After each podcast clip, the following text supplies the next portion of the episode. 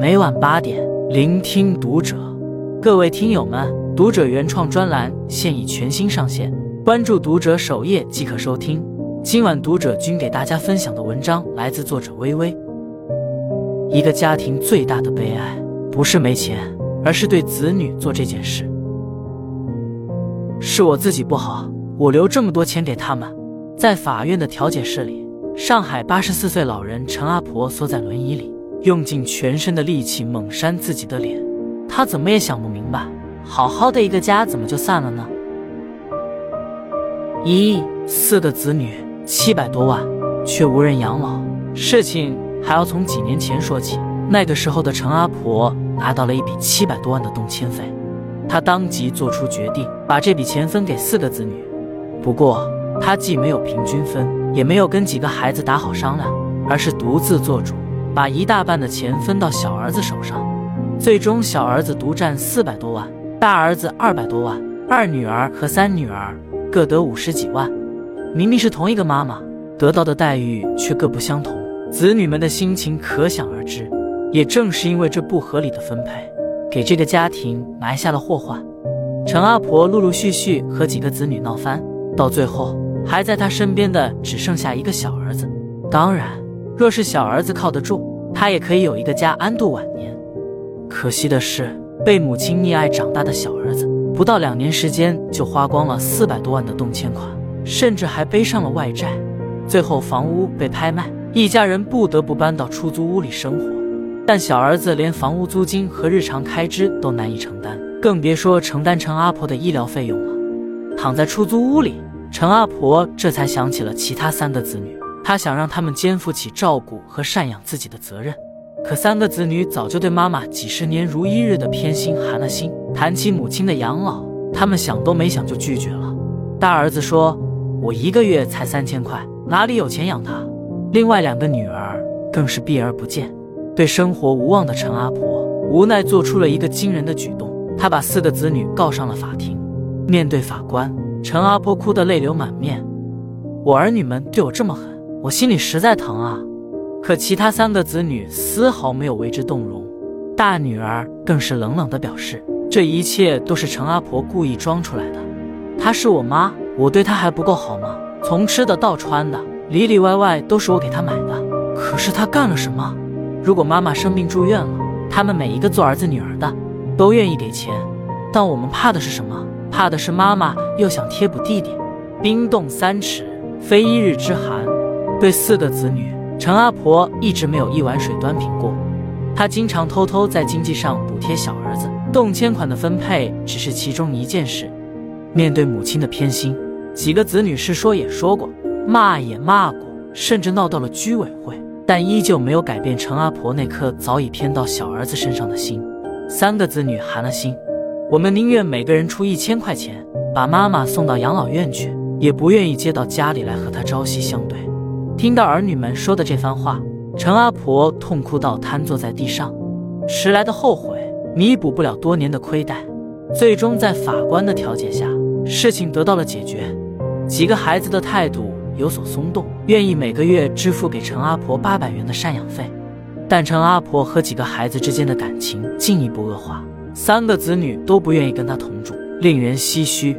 我见过许许多多像陈阿婆这样的人，生了好多孩子，却没能平等对待，然后在日复一日的偏心中，消耗掉了子女所有的感恩和耐心，到年老时无人赡养。这其中远不止钱的问题，他们真切地看到了父母宠爱一个孩子的模样，却从来没有感受到这份爱落在自己身上。这才是被忽视的子女永远无法得到补偿的心理缺失。天下子女苦偏心久矣。二，亲情不应该被金钱衡量，也不该被金钱伤害。但事实上，没有一个父母会承认自己偏心，哪怕一切不平等早已有迹可循。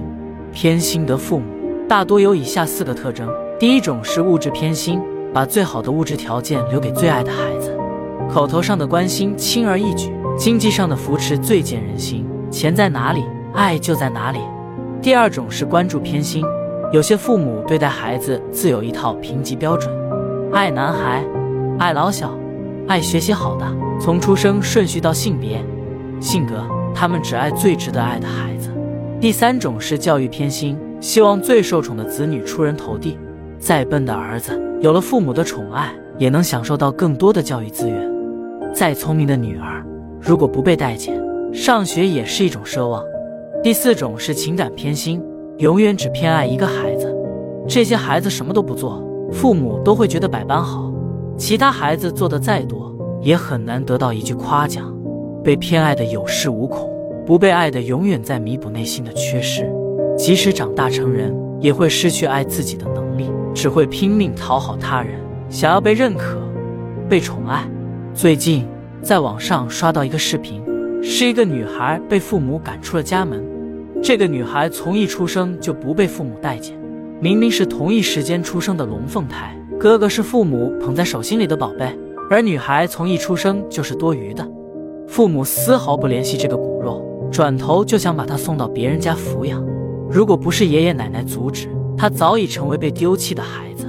可即便留在了这个家，她依旧得不到任何关注。她在这个家里唯一的价值就是有用。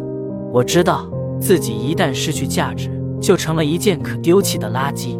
所以他小时候帮忙干家务。承受父母无处释放的压力，长大后帮忙补贴家用，替父亲还赌债，用钱买爱。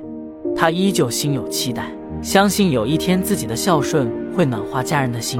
可是现实狠狠给了他一个耳光，在哥哥的生日会上，他给了哥哥二十万元作为结婚费用。因为是在公开场合下给的钱，父母一边心安理得地收下这笔钱，一边指责女孩不能不顾哥哥的面子。这个时候，女孩还以为自己终于收获了最亲密的家人，只是她没想到，对于父母来说，钱到手时，爱也结束了。第二天，她就被赶出了家门，因为父母担心女孩会要回这笔钱，哥哥更是嚣张的对她破口大骂。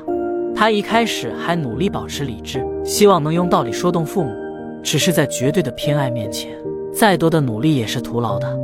父母在他和哥哥之间。再次选择了儿子，彻底抛弃了他。故事的最后，女孩放弃了二十万，也放弃了这个家。她想通过花钱让父母重视自己，可实际上，父母从来都只重视她所带来的价值。女孩最后的离开不是自私，而是迟来的解脱。三，人生中最重要的爱是自爱。写到这里，相信很多人都想起了这句话：父母一辈子。在等子女感恩，孩子一辈子在等父母一个道歉。有些人的付出只是为了证明自己值得被爱，也有些人在经历了无数次失望后，无奈选择离开。他们不会再亲近父母，因为不会有期待，也就不会有失望。在心理学上，这叫做失望性情感隔离。这不是病，而是一种心理上的隔离机制。他们和父母不亲近，没有交流，也没有分享欲望。在他们眼中，和父母最好的相处模式只有一种，各过各的。也许在一些人眼中，这是自私、不孝顺，但对于他们来说，这对双方都好。他们相信，把自己隔离起来，就不会再被伤害。的确，这样可以有效避开伤害。只是在回避的同时，他们也丧失了重新被爱的机会。治愈自己的前提，永远是正视自己。建立一个自我保护的边界的同时，勇敢面对过去与未来。苏珊·福沃德在《原生家庭》一书中写道：“当你把父母的感受当做你大部分人生决定的基础时，你正在放弃自己的自由选择权。如果在你心中，父母的感受永远占首位，那么你的人生也将由他们驾驭。我们要做的不是接纳父母的好与坏，而是接纳自己的过去。”从对父母的怨怼与失望中接受所有令人难受的事实，释放自己的情绪，允许自己的悲伤与愤怒。当情绪被彻底释放后，你将会发现过去已不再那么重要。它不是时时刻刻压在你心头上的石头，而是你人生中一块小小的绊脚石，被你发现，拿起，然后扔到记忆的湖中，打出了几个漂亮的水漂。最后，请永远不要忘记一件事。爱自己，拥抱过去的自己，告诉那个小孩，你没有错，你值得被爱，你已经长大了，你有了足够的力量，你不需要再在父母的肯定中成长，你可以满足自己所有的需求，从成长的力量中汲取治愈过去的能力，修复创伤。要知道，弥补原生家庭的创伤，靠的不是父母的改变和道歉，而是要学会放过自己，也学会再次爱人。当我们找到真正的爱护与关心时，也就得到了真正的痊愈。在一档综艺节目上，从小觉得妈妈更喜欢妹妹的黄宥嘉，与原生家庭完成了和解。这段时间如果有得到，非常好；可是没有得到呢？人生也会往下走，我会有下个阶段的爱，可能会有朋友的爱、同学的爱、老公的爱。你要相信，每一种爱都会温暖我们的人生。点个再看，愿所有的父母都能明白，生养是大事。每个孩子都需要父母用心对待。关注读者，感恩遇见。